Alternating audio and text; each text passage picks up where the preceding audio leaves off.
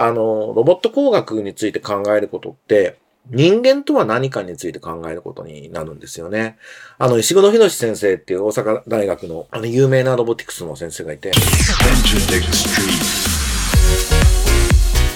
エンターテックストリート、音楽プロデューサー、エンターテックエヴァンジェリストの山口のりかずです。今とこれからのエンターテインメントテクノロジーのホットトピックスについて一緒に考えていくこのプログラム。今週も気になった記事などを紹介していこうと思います。短い時間ですが、どうぞお付き合いください。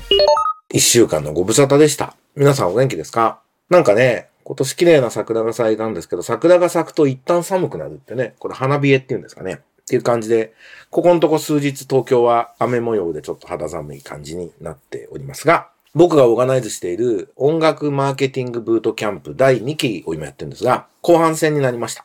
実際のアーティストのデジタルマーケティングをお手伝いしていくという実践編に突入しているんですが、各週でミートアップ的に集まって報告会をするだけではなく、講師もお招きして、えー、セミナーもやっているって形でやってるんですが、えー、先週末は、チュンコアジャパン代表の野田くんに講師として来てもらいました。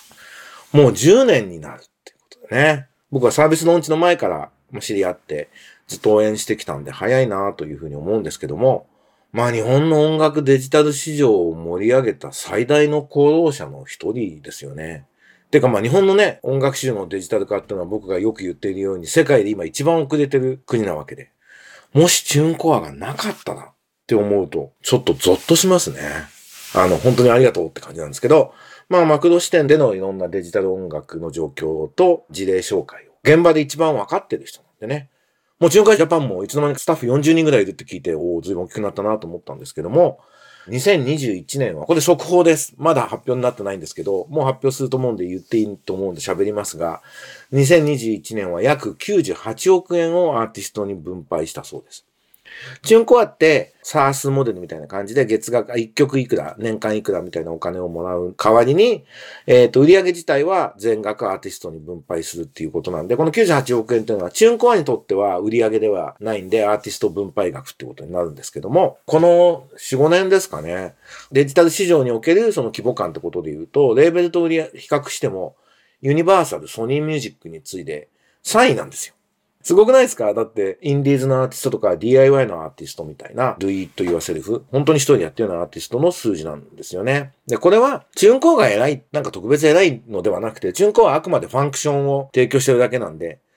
他のレーベルの人たちがいかにデジタルに取り組んできてないのか。っていう、やれば売り上げは上がってくるって話だと思うんですね。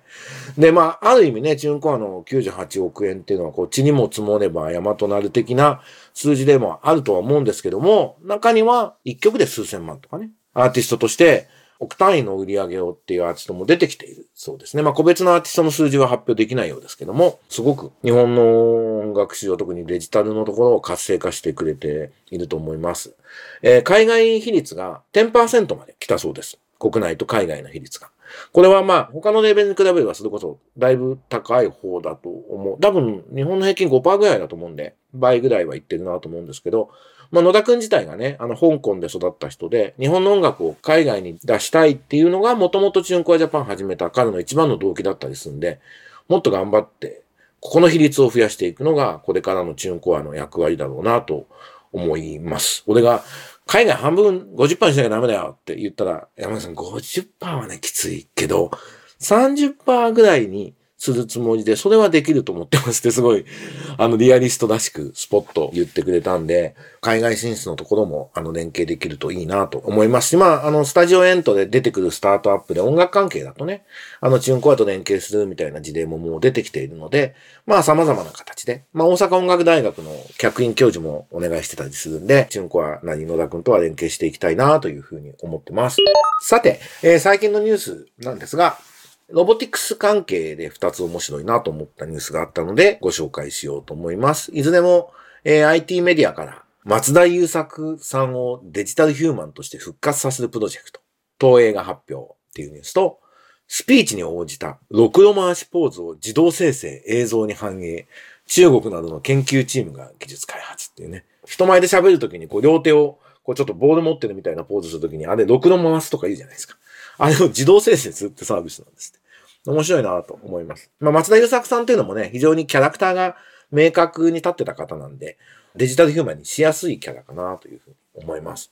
あの、ロボット工学について考えることって、人間とは何かについて考えることになるんですよね。あの、石黒博先生っていう大阪大学のあの有名なロボティクスの先生がいて、あの、僕もともと彼の本読むのが好きで、読者としてファンだったんですけども、サウスバイサウスウエストで、ジャパンハウスの僕、コーファウンダーでやるときに、サウスバイサウスウエストに、まあ、キーノートスピーカーとしてお連れするっていうプロジェクトやって、直接お話しする機会がありました。もう哲学者になるんですよね。人間とは何なんだろうっていうことを考えることになるんだなっていうのは、だからロボット工学の発展っていうのは、人間についての解明が進むことになるっていうことを観点でこういうニュースも見ていくと面白いんじゃないかなと思います。あの、石黒さんと話して面白いなと思ったのは、当時、石黒研究室は NTT の研究所と一緒に雑談ができるロボットみたいなやってたんですけど、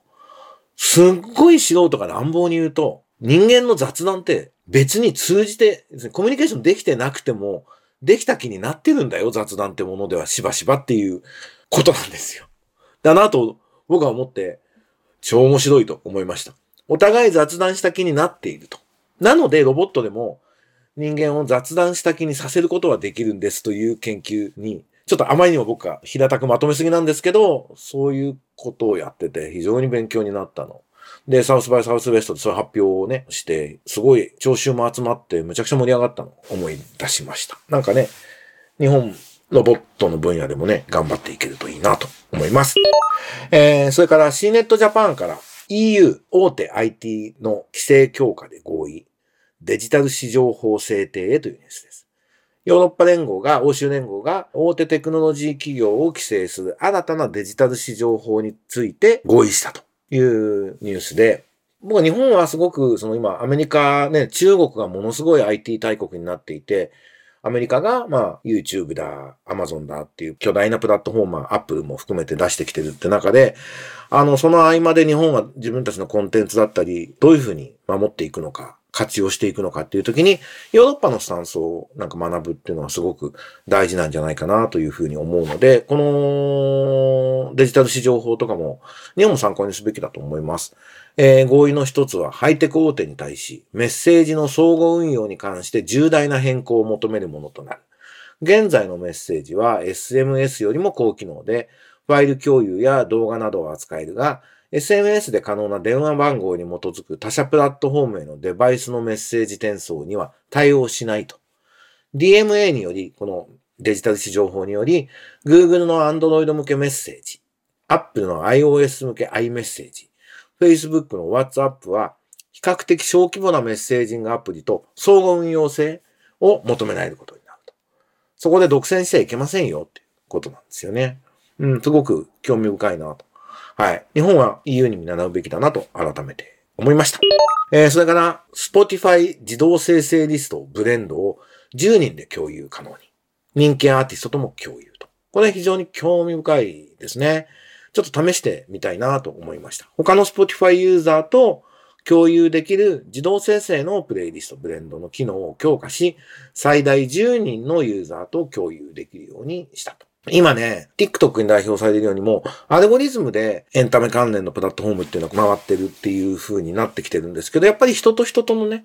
つながりのところが、まあ僕は面白みだと思うし、コミュニケーションを活発にするっていうのが音楽の一つの価値だと思うので、このブレンドみたいなものには注目していきたいなと思いました。試してみようと思うので、ぜひ皆さんもブレンド試してこうだったよとかいうのがあれば、教えていただきたいです。ということで、今週の気になったニュースをコメント付きでご紹介させていただきましたが、いかがでしたでしょうか ?4 月になって、はい、あ、そうなんですよ。大阪音大もおかげさまでミュージックビジネスコース、えー、46人の入学生迎えることができましてね、1期生。大学はそんなに集まると思ってなかったみたいでびっくりしてるみたいなんですけど、はい。なんで僕も月1回ぐらいは、えっ、ー、と、大阪に行ってリアルな授業をやりながら、音楽で自己実現することを応援していきたいなというふうに思ってます。その大阪音大のことはノートに書いたんで、僕のノートをぜひ見ていただければと思います。また来週お会いしましょう。バイバイ。